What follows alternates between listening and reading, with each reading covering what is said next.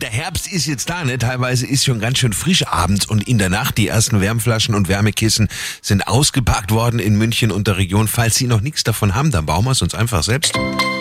Der Samstags Lifehack mit Simon.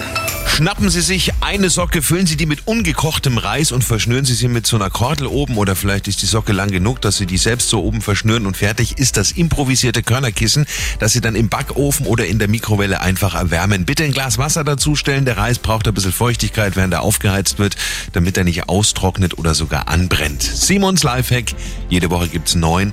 Natürlich auch immer noch mal zum Nachhören auf radioarabella.de.